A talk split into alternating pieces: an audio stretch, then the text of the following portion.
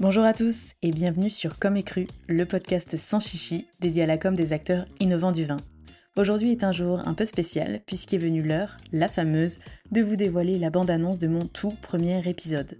Alors sans plus attendre, voici un extrait de ma conversation que vous pourrez rejoindre dès demain sur Comme Cru. Moi j'étais responsable export pour euh, la maison de pommerie aux États-Unis, sur l'État de New York. Jean-Charles, lui, était euh, dans la finance à Paris. Pourquoi on, est revenu à Carcassonne? Parce qu'on travaille pour des grands groupes tous les deux. On était, si, je dois, si vraiment je la fais courte, on était un numéro, euh, on n'était pas vraiment une personne dans ces grands groupes.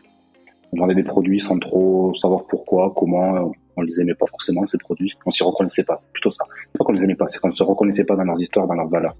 Donc euh, l'idée c'était de revenir chez nous ici à Carcassonne, au sud de la France, et faire du vin avec nos valeurs, nos objectifs, donc moderne et engagé je vous ai dit euh, un petit peu plus tôt. Donc l'idée, elle est née aussi. J'ai fait beaucoup d'animation dans les dans les wine shops à New York.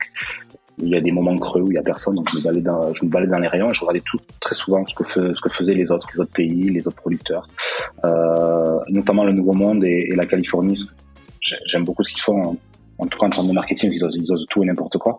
Pas que du bon, mais ça permet de voir que le marché est complètement différent sur l'Amérique. Euh, il y a une marque qui m'a marqué qui s'appelle Orin Swift. En fait, je voulais faire du Orin Swift en Languedoc.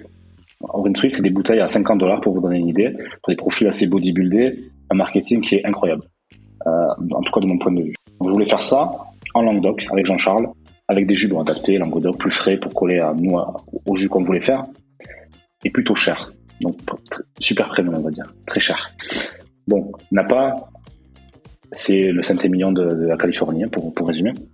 On a commencé avec quatre produits qui étaient un peu les top appellations du Languedoc, à savoir Terrasse du Larzac, Minervois la Livinière, Corbière et un Côte du Roussillon Village Caramani. Voilà, j'adore euh, ma région, mais on n'a pas du tout la même image et la même puissance que Napa. On s'est planté.